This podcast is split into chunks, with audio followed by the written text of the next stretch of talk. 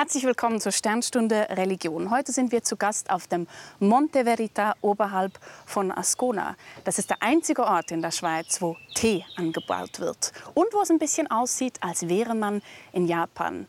Denn heute geht es bei uns um den Shintoismus. Das ist jene Religion, die es eigentlich nur in Japan gibt. Über 80.000 Shinto-Schreine soll es geben, erkennbar an den typischen knallroten Tor, dem Eingang. Shinto ist nicht exklusiv, das heißt, man kann zusätzlich auch Buddhist oder Christ sein. Warum?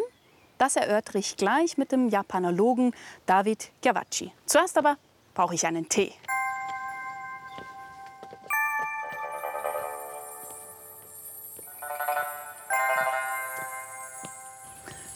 Konnichiwa. Konnichiwa.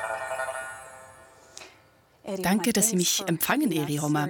Sie halten ja hier in der Casa del Tee, also dem Teehaus, Teezeremonien ab. Was genau ist der Zweck dieser Zeremonien? Die Teezeremonie wurde erst von buddhistischen Mönchen praktiziert. Sie haben die Philosophie des Zen in die Zeremonie eingebracht. Sie meinen den Zen-Buddhismus, oder? Ja, den Zen-Buddhismus. Äh, Die Zeremonie besteht aus vier Aspekten. Harmonie, Respekt, Reinheit und Stille. Zwischen Gast und mir, die die Zeremonie durchführt, aber auch der Menschen untereinander. Dazu trinkt man Tee. with the guest through the one cup of tea. Könnte man dies also als Meditation bezeichnen? Ja, man kann es als Meditation bezeichnen. Also Auch für mich selbst ist es eine Meditation, wenn ich die Zeremonie vorbereite. Also eh, Hat der Gast das Tor durchschritten, soll er seine Sorgen ablegen und seinen Alltag hinter sich lassen und sich nur auf den Moment und den Tee konzentrieren. In absoluter Stille.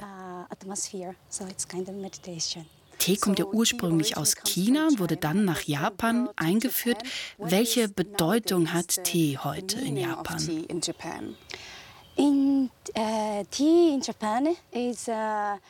Tee ist essentiell für Japan. Die meisten Menschen trinken ihn jeden Tag, ob jung oder alt, alle tun es. Er wird zu den Mahlzeiten getrunken oder hinterher. Und wir trinken ihn auch zur Entspannung. Wichtig ist der Tee auch als Empfangsgetränk, also um Gästen die Ehre zu erweisen.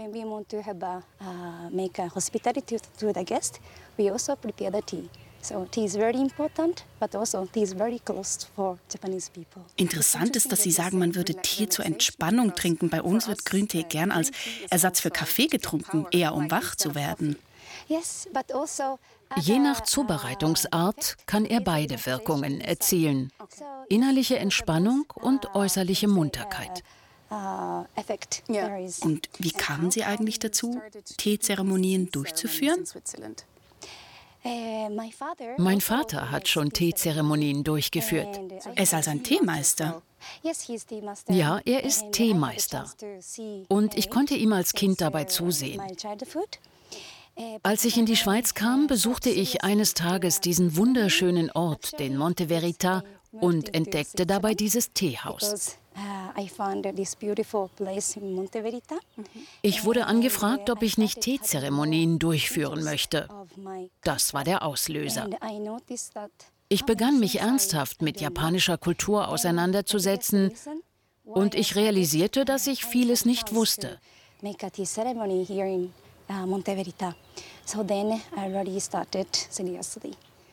Okay, dann lassen Sie uns ins Teehaus gehen und David Gyavachi treffen. Yes, so please. Thank you.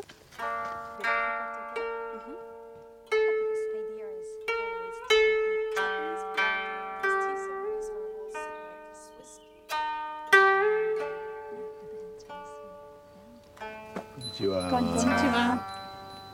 And now I will show you. Wir reinigen uns die Hände und den Mund und lassen den Staub des Alltags hinter uns.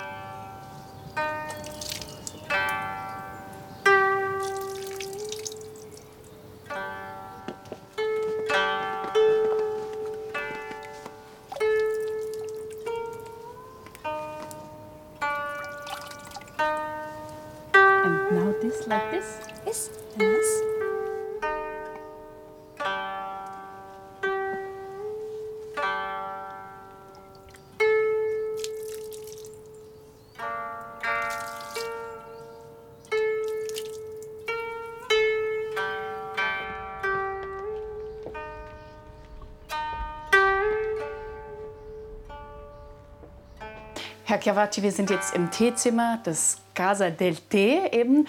Und hier äh, werden auch Teezeremonien durchgeführt. Frau Erioma hat zuvor erzählt, dass Teezeremonien oft auch eine Form von Meditation seien.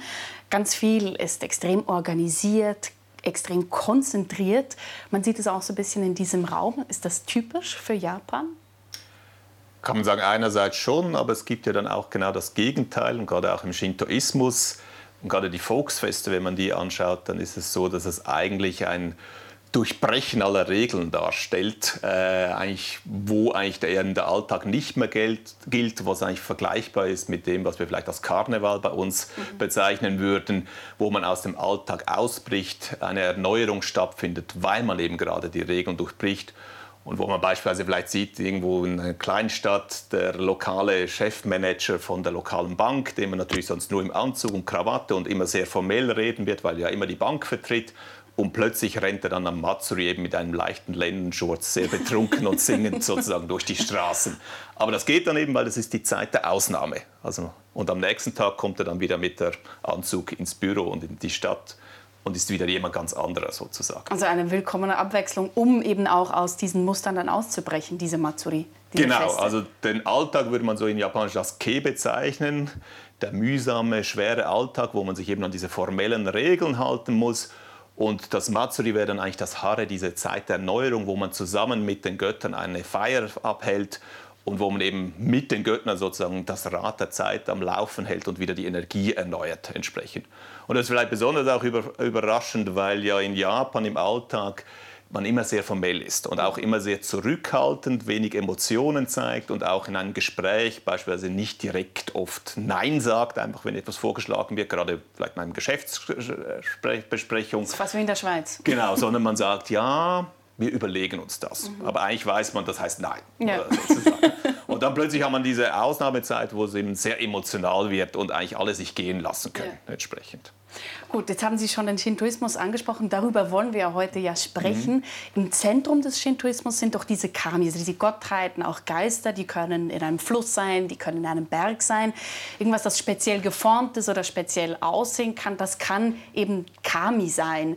Haben Sie eine Lieblingsgottheit?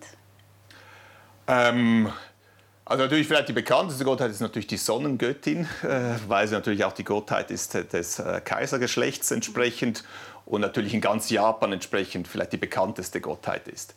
Was natürlich spannend ist, ist natürlich dann lokal gibt es dann immer ganz eigene Gottheiten, die auch nur in diesem Dorf von dieser Gemeinde sozusagen verehrt werden. Äh, und wo es dann auch vielleicht, aber wenn man dann genauer mit den Leuten redet, auch unterschiedliche Vorstellungen gibt, was genau diese Gottheit ist und wie sie beispielsweise vielleicht in der Repräsentation auftritt. Ist das jetzt ein Fuchs, der oft dann diese Gottheit sozusagen repräsentiert? Oder für andere Leute im gleichen Dorf kann es dann eine Krähen sein, die vor allem diese Gottheit dann in den Alltag eintritt bei ihnen. Und gefällt Ihnen da eine Gottheit eben am, am besten? Also wer mir sehr gut gefällt, ist der Ebisu. Das ist so eine Meeresgottheit, die natürlich von, von den Fischern verehrt wurde, mit so einem großen Bauch. Und er hat immer so eine Flasche Sake dabei und einen Haken. Und, also ein bisschen wie äh, mit, vergleichbar mit Neptun dann. Genau, also ja. sehr eine gemütliche Figur und ist dann auch später eingegangen in diese sieben Glücksgötter, die es in Japan gibt, wobei die anderen sechs Götter eigentlich alle vom Kontinent herkommen und eigentlich einen chinesischen Ursprung haben. Aber eben der siebte sozusagen ist dann, nimmt man an, ist japanischen Ursprungs der Ebisu. Mhm. Und wie es jetzt schon anklingt, es gibt extrem viele Götter. Ich habe irgendwo mal gelesen, ca. 8 Millionen, man weiß es vermutlich nicht so ganz genau. Mhm. Und Shinto wird oft übersetzt als Weg der Götter oder der Gottheiten. Wenn es so viele Gottheiten gibt, was bedeutet denn, diesen Weg zu gehen? Ähm, das muss man sagen, also Shinto, der Begriff ist ja eigentlich dann erst entstanden in Abgrenzung zum Buddhismus, der eingeführt wurde nach Japan. Und dort ist ja auch das eine Bezeichnung für Buddhismus wäre der Weg Buddhas Butsudo. Ja. Und in Japan allgemein sind Wege sozusagen Sachen, die man erlernen kann. Also auch ein Handwerk kann ein Weg sein oder eine Sportart kann ein Weg sein. Und es gibt ja auch den Weg des Tees, um nochmal diese. Genau, oder auch der Weg des Tees ist ja. genau auch, dass man erlernt, wie man die Teezeremonie etc. macht. Mhm. Ähm, und der Begriff Shinto, die heutige Forschung würde sagen, ist relativ spät dann so dominant geworden für diese autochthonen religiösen Vorstellungen. Man hat ihnen einen Begriff gegeben in Abgrenzung zum Buddhismus und hat die versucht zusammenzufassen. Und in einer Quelle ist dann eben von diesen acht Millionen Göttern die Rede, die es gibt sozusagen.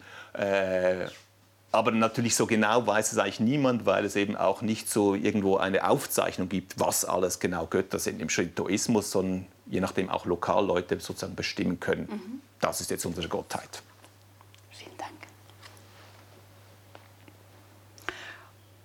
Aber wenn Sie eben sagen, wenn das ein später Begriff ist, vielen Dank, dann stellt sich ja trotzdem die Frage, was heißt es, diesen, diesen äh, Weg zu gehen? Können Sie das doch noch etwas genauer erläutern? Also dort ist wichtig zu sehen, der Shintoismus ist nicht so etwas wie eine Bekenntnisreligion. Also es ist nicht, dass irgendwann man entscheidet, ich glaube jetzt an shintoistische Götter, mhm. sondern die Idee dahinter ist, wir haben eine lokale Gemeinschaft, ein Bauerndorf oder ein Quartier in einer Stadt und das interagiert mit Kräften in der Natur. Und dazu muss man auch sehen, dass natürlich die Kräfte in der Natur in Japan, klar, einerseits sind sie natürlich sehr positiv, beispielsweise der Frühling, die Sonne äh, ermöglicht dann, dass man wieder ernten kann, wieder aussäen kann etc. Aber andererseits sind sie in Japan natürlich auch negativ, oder? Wir haben ja viele Naturkatastrophen, vielleicht zu viel Niederschlag ja. und dann gedeiht die Ernte nicht etc. etc und man versucht irgendwo zu interagieren mit diesen Kräften und sie sozusagen so zu drehen, dass sie dann ins Positive gewendet werden.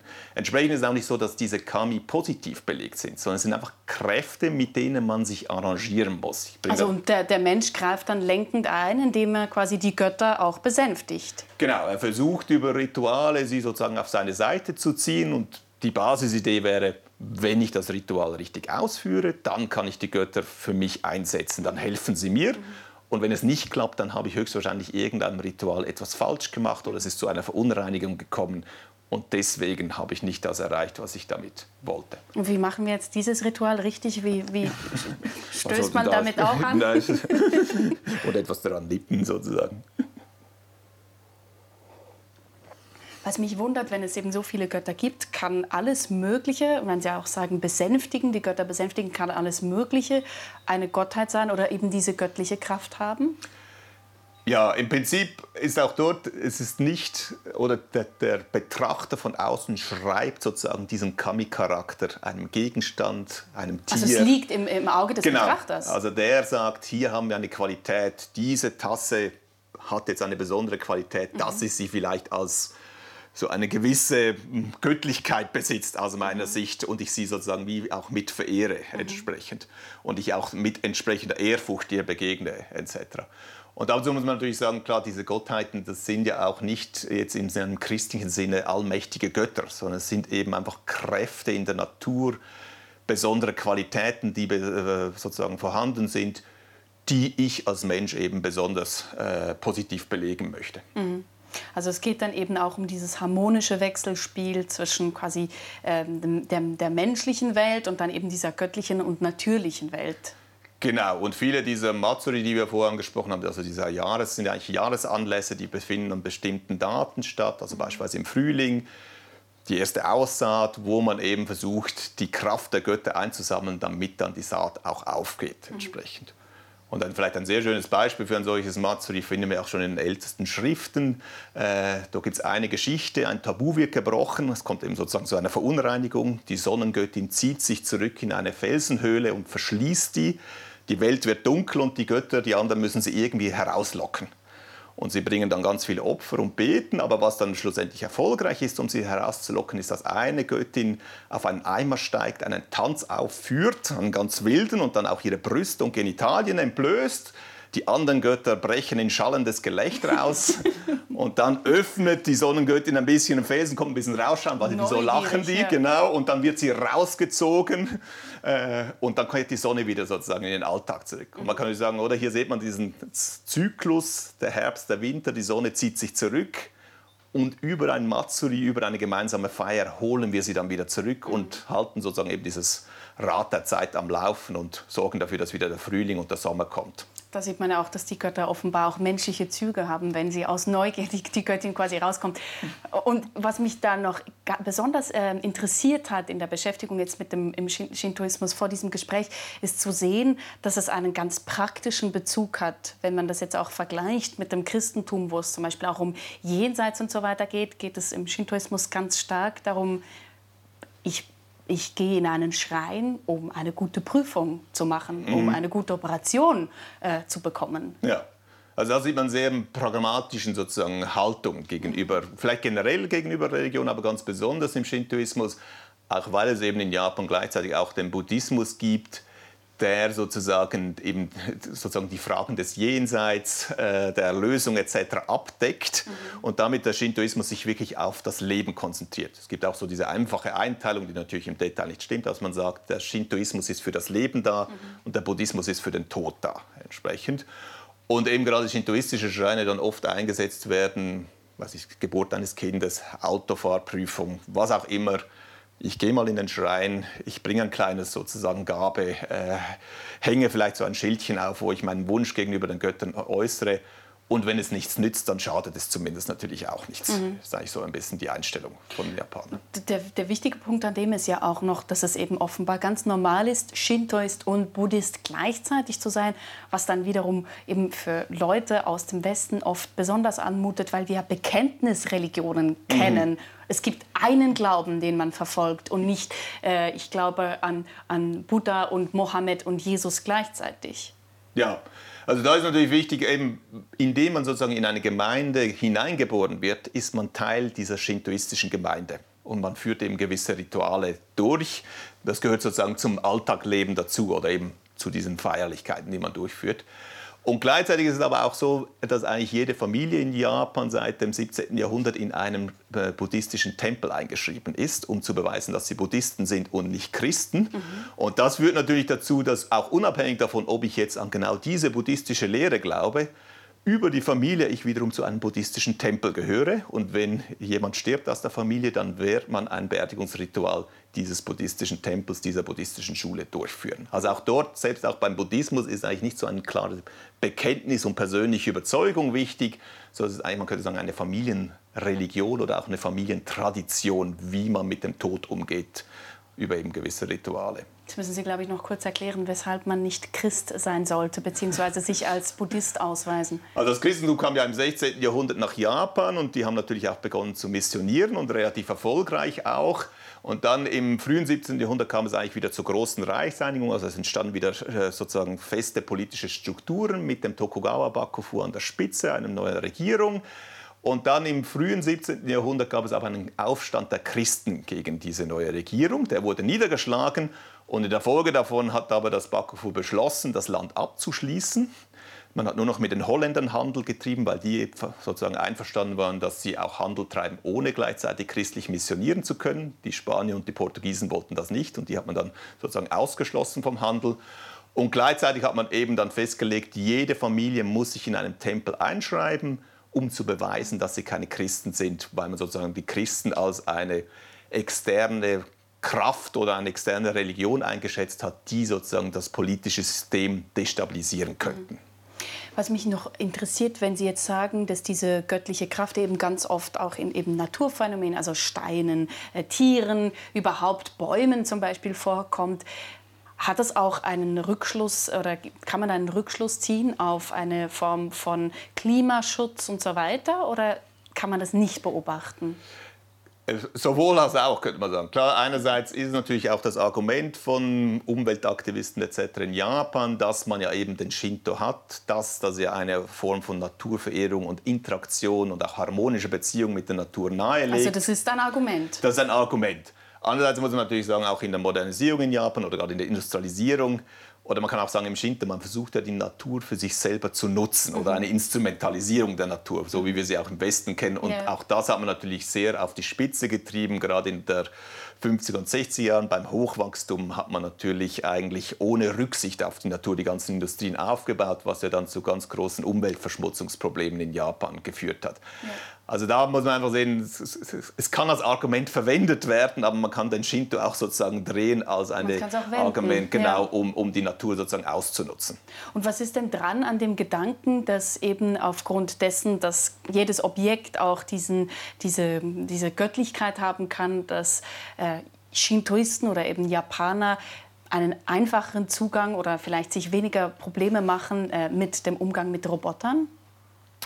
Gut, da kann man natürlich sagen, einerseits ist sicher ein Faktor, wie ich eben vorher gesagt habe, diese Teetasse könnte jetzt für mich auch eine Art Kami sein. Mhm. Oder auch ein schöner Stein oder ein besonders glänzender Käfig, also äh, Käfer. Also alles könnte für mich sozusagen diese spezielle Eigenschaft haben und als Kami gelten. Und da ist natürlich auch, dass man sozusagen wie sieht, ja, der Roboter ist auch beseelt und äh, er entsprechend auch eine positive sozusagen Konnotation hineininterpretieren kann. Nicht als eine Gefahr, sondern eben auch etwas, was ich ins Positive wenden kann, was ich auch wieder für mich selber ausnutzen kann. Man muss natürlich sagen, höchstwahrscheinlich ist das nicht der einzige Faktor, sondern wir haben auch in Japan, wo ja gerade im Alltag der Leute die sag's mal, Modernisierung relativ spät beginnt, eigentlich erst in den späten 50er Jahren und sie natürlich eine Erfahrung gerade dort machen, dass ihr Alltag sehr viel einfacher und angenehmer geworden ist durch technologischen Fortschritt. Und das natürlich vielleicht auch stärker, vor allem auch seit den 70er Jahren, sich in Japan gehalten hat. Weil was wir vorher angesprochen haben, auch die Probleme mit der Umweltverschmutzung, konnte man eigentlich mehrheitlich mit technologischen Lösungen in den Griff bekommen. Und das hat natürlich auch den Glauben an die Technologie sozusagen als ein Lösungselement für die Zukunft ja, weiter gestärkt in Japan. Ja. Wenn wir jetzt definieren wollen, weil wir kreisen ja so ein bisschen um diesen Begriff mhm. Shintoismus rum, wenn wir jetzt definieren wollen, was Shinto eigentlich ist, dann scheint es mir doch ziemlich schwierig zu sein, aufgrund dessen, dass es ja keinen Stifter gibt. Es gibt keine Form von Offenbarung. Ähm, nur sehr wenige Schriften, die, auf die man sich rückbezieht das macht das Ganze schon ziemlich schwierig, nicht? Mhm. Ich denke, wichtig ist zu sehen beim Shinto, dass wir einerseits eben, was ich vorher ein bisschen beschrieben habe, mit diesem Matsuri diese lokale oder diese Naturreligion haben oder diese Volksreligion, könnte man sagen. Also die Interaktion einer lokalen Gemeinschaft ja. mit der Natur. Und gleichzeitig haben wir auch in der japanischen Geschichte auch, da, dass der Shinto sich entwickelt hat, zu etwas zur Legitimierung von politischen Strukturen, die entstanden sind. Also eigentlich einer Hochreligion. Mhm. Klar, dort hat man lange nicht so Schriften gehabt, die kommen relativ spät beim Shintoismus und eindeutig in Reaktion zum Buddhismus und auch der Inhalt ist sehr stark buddhistisch geprägt. Mhm. Äh, was dann eben auch dazu führt, dass man sagt, was wir heute als Shinto bezeichnen, sind nicht die ursprünglich autochthonen Religionsvorstellungen und Praktiken, die wir in Japan hatten vor der Einführung des Buddhismus, sondern ist eigentlich etwas, was sich abgemischt hat mit dem Buddhismus. Aber klar, wichtig ist, es gibt in diesem Sinne nicht eine klare Definition, wo Shintoismus anfängt und endet. Was also genau auch zeitlich eben ist. gesehen, oder? Also genau. nicht nur inhaltlich, sondern auch zeitlich gesehen. Ja, also es ist eigentlich so wie offen und es ist ja auch eben Teil einerseits des Alltages, aber andererseits auch dieser Erneuerung der Energie sozusagen des Alltages mhm. entsprechend. Also im Zentrum steht dann eben nicht eine religiöse Doktrin, sondern Rituale, äh, Praxis. Deshalb gibt es auch so viele Schreine dann, ähm, die man äh, besucht. Ja. Und da muss man natürlich denken, oder auch die überwiegende Mehrheit dieser Schreine sind wieder verankert in einer lokalen Gemeinschaft. Mhm. Und die werden dann von den lokalen Bauern führen diese Matsuri beispielsweise durch. Klar, es gibt dann auch gewisse Schreine, die eben auch eine politische Bedeutung haben. Bekanntest ist sicher der Iseschrein der Sonnengöttin, der natürlich dem Kaisergeschlecht zugeordnet ist. Und der hat natürlich dann eine politische Funktion. Und dort findet man entsprechend auch elaborierte Rituale und auch Rituale, die natürlich nicht diese sagen wir mal, karnevalhaften Feste umfassen, sondern das ist natürlich dann ein sehr formeller Anlass, was viel stärker einer Teezeremonie sozusagen mhm. auch im äußeren Erscheinungsbild mhm. ähnelt. Und ist das dann auch ähm, der Grund, dass es eben so stark an, an dieses ähm, Territorium gebunden ist, dass der Shintoismus eigentlich fast nur in, in Japan gelebt wird und quasi nicht die Attraktivität genießt, wie beispielsweise eben hierzulande der Buddhismus? Sicher einerseits, man muss auch sagen, der Shintoismus er, er missioniert eigentlich nicht. Oder? Er ist ja lokal verankert und es gibt eigentlich keinen Grund, es zu versuchen, rein schon ins Nachbardorf zu tragen. Die haben ihre eigenen Götter. Also entsprechend müssen wir nicht versuchen, die zu überzeugen von unseren Göttern entsprechend. Und dann politischer Ebene ist es natürlich immer an Japan gebunden. Es ist an das Kaisergeschlecht gebunden und damit auf das japanische Territorium.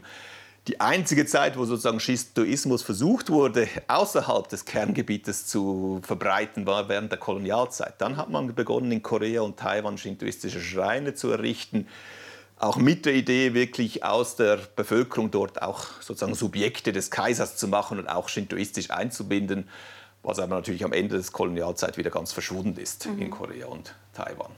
Aber dann verstehe ich das richtig, dass auch diese Offenheit es sehr einfach gemacht hat für die Tradition, als im 6. Jahrhundert dann, wie Sie es gesagt haben, der Buddhismus nach Japan kam, dass man die Elemente da auch inkulturiert hat gewissermaßen und da eine, ein Konglomerat von verschiedenen religiösen Ritualen oder Überzeugungen ähm, gebaut hat. Ja, ja, der Buddhismus ist auch offen jeweils für um lokale Religionen sowie zu inkorporieren in sein Gebäude.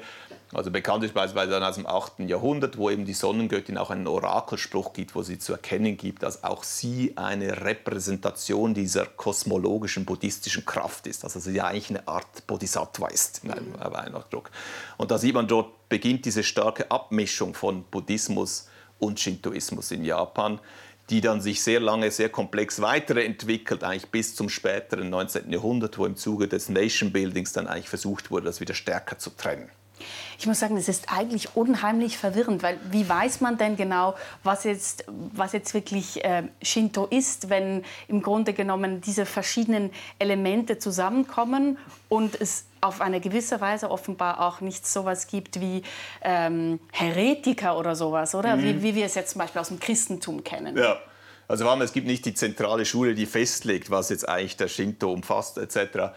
Man muss auch sagen, auch für die japanische Bevölkerung, Studien zeigen, wenn die einen buddhistischen Tempel oder einen shintoistischen Schrein besuchen, dass sich eine Mehrheit der Bevölkerung nicht ganz klar ist, ist das jetzt ein buddhistisches Gebäude oder ist es jetzt ein shintoistischer Bezirk. Aber das heißt, es ist auch nicht wichtig für Sie, diese nee. Form von Ordnung? Ja, weil Sie oft ja auch, auch zu buddhistischen Tempeln hingehen, um so einen, einen Nutzen im Jen Diesseits zu bekommen. Ja. Oder? Also nicht so sehr hingehen, um für die Erlösung im Jenseits zu beten beispielsweise, sondern auch da was auch immer, Aufnahmeprüfung etc., Beistand der Götter zu mhm. holen.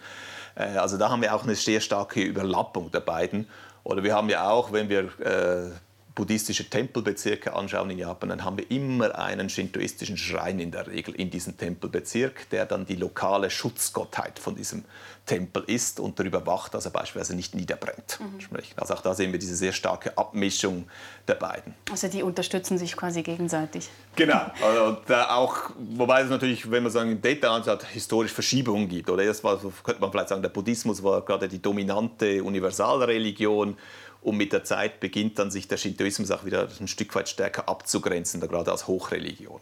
Versuchen wir noch historisch etwas Ordnung reinzubringen.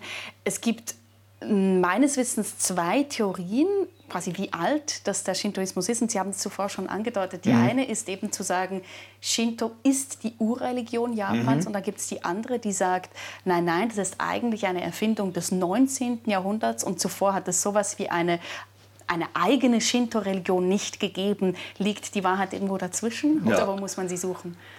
Ja, man, man muss sagen, äh, was man eigentlich so im 19. Jahrhundert angenommen hat, ist, dass man versuchen kann, den Shintoismus von all seinen buddhistischen Elementen zu reinigen und dann auf diese japanische Urreligion kommen wird. Und man hat das auch ein Stück weit versucht zu machen im Zuge eben der Nationenbildung um auch diese eigene Identität herauszugründen und eine Basis für den neuen Nationalstaat zu etablieren.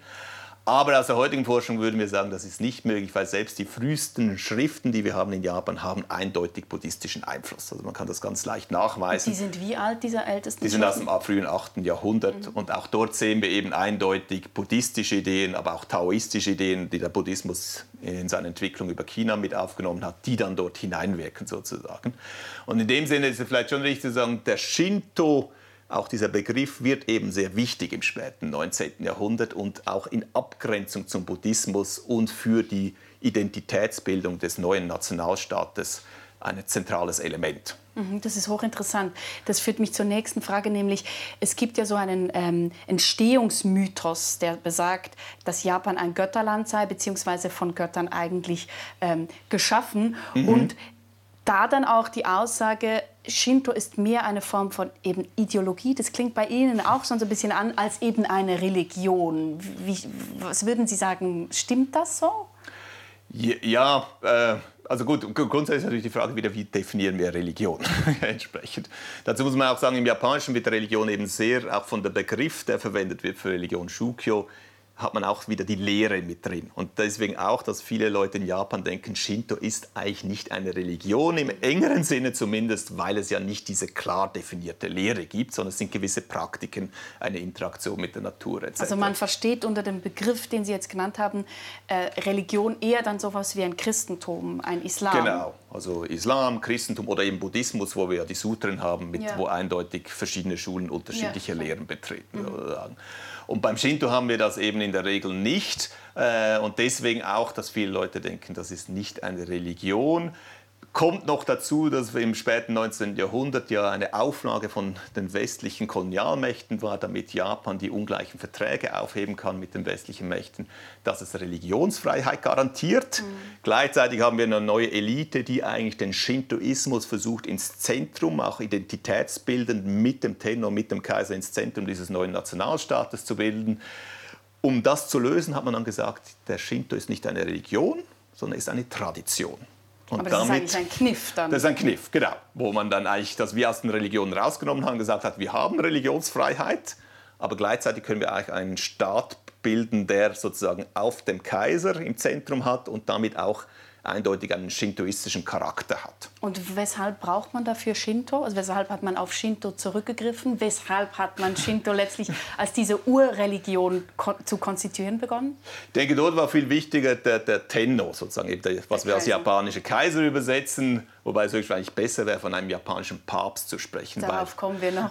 Weil er ja nicht äh, historisch eigentlich nur kurze Zeit wirklich die politische Macht inne hatte, aber er war immer der religiöse oberste Shinto-Priester, der den echten sozusagen politischen Anführer legitimiert hat, oft auch eingesetzt hat in sein mhm. Amt.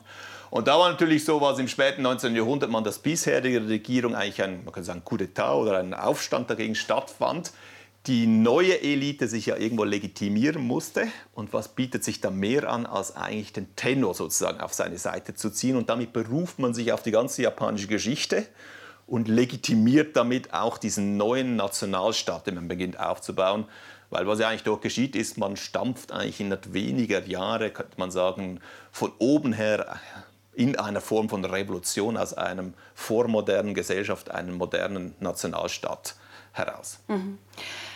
Also der, der Kaiser stand dann im Zentrum für die Bildung des Nationalstaates. Das habe ich jetzt richtig verstanden. Genau, also es war ja auch, dass der Kaiser an die Spitze dieses Nationalstaates mhm. gestellt wurde. Es wurde dann später auch eine Verfassung gegeben, eine, also alles, was einen modernen Staat sozusagen ausmacht. Aber das Interessante war, in Japan hieß zum Beispiel, wer ist der Souverän?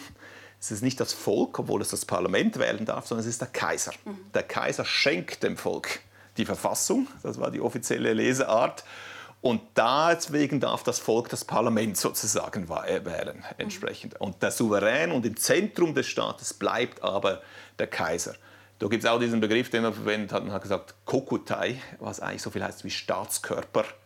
Und wer steht eben im Zentrum dieses Staatskörpers? Es ist die Ahnenlinie des Kaisers. Und das hat man dann auch ideologisch sich darauf abgestützt, wir Japan sind etwas Besonderes, weil wir haben diese ununterbrochene Ahnenlinie des Kaisers. Die also man sagt ja auch, die, ja. Die, älteste, die älteste Monarchie quasi. Und dann geht es eben zurück auf diese göttliche Herkunft, genau, auf, diese, diese auf den ersten mythologischen Tenor, den es natürlich nicht gegeben hat, aber auf 660 von der Zeitrechnung und hat dann sich darauf zurückgeführt. Man muss sagen, ursprünglich hat das auch eingesetzt in Abgrenzung zu China, wo es ja mehrere Dynastien gibt, wo man eben gesagt hat, dass es besonders an Japan ist gegenüber China wir haben nur eine Dynastie, ja. eine ununterbrochene. Also die Blutslinie zieht sich fort. Genau, das ja. war eigentlich so, wo man gesagt hat, das macht eben Japan besonders und auch das macht Japan zum sozusagen Götterland. Wir sind das auserwählte Land in einem gewissen Sinne, weil wir eben immer diesen Tenor hatten, der die Götter sozusagen repräsentiert, die Ordnung repräsentiert auf dieser Welt. Das ist ja hochinteressant. Wenn ich das richtig verstanden habe, ist es ja tatsächlich so, dass während des Zweiten Weltkriegs der Kaiser ja gar als quasi göttlich inszeniert wurde und dann die Besatzermacht, die USA, ihn äh, also quasi per Befehl da degradiert hat und gesagt, er müsse öffentlich bekennen, dass er auch nur menschlich sei. Mhm. Meine Überlegung war dann natürlich, ist das überhaupt realistisch? Das ist ja auch eine Glaubensfrage und Leuten äh, mit Glaub bei Glaubensfragen äh, irgendwelche Verordnungen zu machen, das funktioniert ganz oft nicht. Ja, also klar, man muss sagen, dort, äh, was natürlich stattgefunden hat, äh, je mehr Japan sich ab den 30 Jahren in Expansionskriege verstrickt hat, je mehr das Militär die Macht übernommen hat, je mehr Ultranationalismus an Bedeutung gewonnen hat, desto stärker hat man gerade auch diesen shintoistischen religiöse Konnotation sozusagen des Staates hervorgehoben man hat eine Mission sozusagen dann, aus der man daraus abgeleitet hat. Und desto wichtiger wurde der Tenor sozusagen als diese nebulöse, alles zusammenhaltende Kraft im Hintergrund. Man sieht das auch in der frühen Moderne. Äh, hat der Tenor immer Auftritte der Öffentlichkeit, er besucht beispielsweise die erste Stahlfabrik, wenn sie aufgeht etc. Ab den 30 Jahren verschwindet er fast aus dem öffentlichen Leben und es ist dann auch 1945, als dann die Kapitulation erfolgt, da ist ja diese Aufzeichnung von ihm, die dann im Radio verkündet wird. Großteil der Bevölkerung versteht nicht, was er sagt, weil er auch eine ganz besondere Sprache redet. Also was für eine Sprache denn? Ja, er redet in ein sehr äh, sozusagen Hofjapanisch mit äh, bestimmten grammatikalischen Formen und auch Begriffen, die man nicht im Alltag außerhalb des Hofes verwendet. Und weshalb macht er das so? Das war die Sprache, die er sprach, oder? Der Hof hat sich sozusagen wie abgegrenzt von der allgemeinen also Bevölkerung. Ich, äh, nur um das, um, um das zusammenzufassen, ich verstehe es richtig. Er wendet sich ans Volk mit einer Sprache, die, der, das, äh, die ein Großteil des Volkes nicht versteht. Genau, wobei er man höchstwahrscheinlich nicht mal sich im Klaren war, dass die Bevölkerung das nicht verstehen würde, weil es war ja einfach die Sprache, die er im Alltag am Hof sprach sozusagen. Mhm. Aber die ganze japanische Bevölkerung wusste natürlich, es kann nur die Kapitulation sein, weil jetzt redet der Tenno im Radio, was er vorher auch nie gemacht hat. Mhm. Und damit war eigentlich klar. Und da war natürlich für die Amerikaner klar, wir müssen eigentlich, oder aus ihrer Sicht, diese Demokratisierung hat nur oberflächlich geklappt. Das ist eigentlich so eine quasi religiöse man könnte auch sagen, äh, verblieben, diese ganze Konstruktion in Japan. Und wir müssen eben dafür sorgen, dass der Tenno sozusagen nicht mehr als Gottheit gilt, sondern nur noch als Symbol für den Staat gilt, also einfach zum Staatsoberhaupt wird. Und deswegen haben sie ihn dann gezwungen, durchs Land zu reisen, die Leute zu treffen und eben auch zu verkünden, dass er nur äh, sozusagen ein normaler Mensch aus Fleisch und Blut sei Wobei natürlich klar ist, man kann sagen, vielleicht eben das Beispiel als Papst, das bringt es ja nahe für viele Japaner und Japanerinnen, die natürlich auch in einem Bildungssystem groß geworden sind, wo ihnen gerade vermittelt wurde, auch dass sie eben da eine Gottheit vor sich haben, die die Geschichte Japans repräsentiert etc., war es natürlich ein Stück weit nicht nachvollziehbar, dass er jetzt plötzlich ein normaler Mensch sein sollte. Also für die ist er sicher mehr geblieben als ein normaler Mensch, so wie auch für einen überzeugten Katholiken der Papst mehr ist als ein normaler Mann sozusagen. Und wie ist das heute? Also man muss vielleicht noch sagen, was ja auch stattfindet, ist gerade auch, weil der Shinto so zentral war für den Nationalstaat, dass die Amerikaner ganz strikt getrennt haben, mhm. Staat und Religion in der Nachkriegszeit. Äh, und das ist natürlich eben vielen, ich sage jetzt mal aus dem rechten Lager in Japan oder Konservativen ein Dorn im Auge. Sie hätten gerne wieder eine neue Verfassung, in der in irgendeiner Form auch wieder der Shinto hineingeschrieben wird, also wieder stärker angeknüpft wird eben an das System bis 1945. Und sie möchten sicher, auch für sie ist natürlich der Tenor eben auch immer mehr geblieben als ein normaler Mensch. Ja. Er war eben immer, ich sage jetzt mal, ihr Papst sozusagen. Und entsprechend möchten sie natürlich auch, dass er wieder stärker auch in diese Richtung sozusagen eine Funktion bekommt entsprechend. Wobei, äh, was sicher ist, ähm, was keine Mehrheit in der Bevölkerung sicher finden wird, ist so eine Rückkehr mit einem, eigentlich war er ja vorher ein absolutistischer Herrscher, mhm. zumindest auf dem Blatt Papier. Ja. Man nimmt an, dass er nicht wirklich diese Funktion wahrgenommen hat, aber er hätte eigentlich wirklich von oben diktieren können. Und das wird sicher nicht sozusagen von einer großen Mehrheit der Bevölkerung unterstützt. Mhm. Weil Sie jetzt mehrfach diese Verbindung zum Papst auch gemacht haben. Man muss ja dazu vielleicht sagen, eben der, der Kaiser ist quasi auch der oberste Shinto-Priester. Jetzt aber im, im, Vergleich eben auch äh, zum, zum römischen Katholizismus ist es ja so, dass der Papst durchaus extrem viel Macht hat, was die ganze Lehre, was die ganzen mhm. Dogmen äh, beinhaltet diese ganze Macht, wie Sie es ja jetzt eigentlich andeuten, die kommt ihm ja nicht zu, oder? Also ja. insofern ist dann der Vergleich mit dem Papst hinkt ein bisschen. Ja, also was man sicher sagen kann, was eben der Unterschied ist, äh, es wurde eigentlich nie vom Hof dann eine sowas wie eine shintoistische Lehre entwickelt. Ja. Die Lehren, die wir haben, sind im Gegenteil, das waren einzelne wichtige Schreine, aber oft sind diese Lehren erst entstanden, wenn sie eben nicht mehr die Unterstützung hatten vom Hof und man sozusagen sich irgendwo legitimieren musste, auch um wieder weiterhin Einnahmen zu generieren und auch neue Einnahmenquellen zu, sozusagen sich zu erschließen entsprechend. Aber was eben der Tenor nie gemacht hat oder was nie entwickelt wurde, ist, dass eigentlich vom Hof her so eine zentral gesteuerte Lehre entwickelt wurde. Und das ist vielleicht auch wichtig zu sehen, dass eben sehr lange der Buddhismus auch eine ganz zentrale Rolle in den ganzen Staatsstrukturen gespielt hat und eine tragende Rolle gespielt hat. Also da sieht man wieder diese Abmischung, wieso es auch nicht nötig war, so etwas wie eine shintoistische, zentral geregelte Lehre zu entwickeln. Eben das wollte ich jetzt gerade fra fragen, weshalb hat sich das denn nicht entwickelt, wenn man ja genau auf der Basis des Shintoismus, der man dann als Urreligion und irgendwie auch als, ähm, sage ich mal, Nationalideologie dann irgendwann inszeniert hat, weshalb es dann nicht noch mehr wie ein Lehrgebäude ähm, gegeben hat. Also man kann natürlich sagen, wo sich so etwas ein Stück weit zumindest entwickelt hat, ist eben gerade im späteren 19. Jahrhundert mhm. mit den Nationenbildungen. Oder dann beginnt der Staat auch zum ersten Mal regulierend einzugreifen. Also er geht zum Beispiel, schickt dann Leute, Beamte in die Dörfer und die entscheiden, das ist ein echter Schrein, den nehmen wir auf in unser sozusagen nationales Register und das hingegen, das ist kein Schrein. Und der wird sozusagen Aber abgebrochen. da haben wir das mit, den, mit dem Heretiker dann schon ein bisschen drin. Ja, ja, und klar, man kann sich vorstellen, für die lokale Bevölkerung war das oft Schock, ein großer ja. Schock, weil sie hatten natürlich da einen vielleicht nicht so schönen Schrein, aber den sie natürlich über Jahrhunderte verehrt hatten. Das waren ihre Götter und plötzlich kommt jetzt die, der neue Staat und verkündet, das gilt jetzt nicht mehr und transportiert auch ihre Götter ab, zum Teil dann aus den Dörfern etc., was natürlich dann auch Protest ausgelöst hat bei den Leuten. Um zum Schluss jetzt den Shintoismus doch noch in unsere Breiten gerade zu bringen, wollte ich Sie fragen, es gibt ja diese Aufräumexpertin ähm, Marie Kondo. Sie mhm. hat sehr viel verdient mit dem, dass sie eben Leute beibringt, wie sie ihre Häuser aufräumt, hat mit Netflix auch eine Dokumentation äh, gemacht. Und Sie hat ja selber auch in einem Shinto-Schrein ähm, gearbeitet. Mhm. Sieht man das an ihrer Arbeit irgendwie, dass sie da wirklich diese Hintergründe hat? Teilweise kann man sagen schon, aber auch da ist vielleicht nicht so sehr eine, eine Lehre, die so im Vordergrund steht dahinter, sondern es ist auch wieder eine Möglichkeit des Zuganges sozusagen. Und es ist klar, sie kommt ja vor allem noch zu Leuten nach Hause, die offensichtlich Mühe haben, Ordnung zu halten oder auch Dinge wegzuwerfen. Und ich denke, ihr Erfolg hat natürlich auch damit zu tun, weil sie ja dann hineinkommt sozusagen von außen, äh, auch mit einer Ehrfurcht ja zuerst mal dem Haus begegnet, den Einwohnern begegnet und auch äh, sozusagen aus dieser Ehrfurcht heraus dann mit diesem Aufräumen beginnt. Und dann ist es ja nicht, dass man etwas wegwirft, sondern eigentlich mehr eine Verabschiedung von einem Gegenstand stattfindet. Und das vielleicht auch, was dann den Leuten wiederum es einfacher macht oder dann diese Person, die von außen sozusagen das wie einen Anschub gibt, dann auch die Möglichkeit gibt, sich eben von gewissen Dingen zu trennen, die sie vielleicht aus eigenem Antrieb oder aus eigener Kraft nicht fertiggebracht hätten. Aber hat sie den Erfolg auch oder hätte sie den auch in, in Japan oder ist es einfach primär etwas, das für uns in dieser Form der Exotik interessant ist?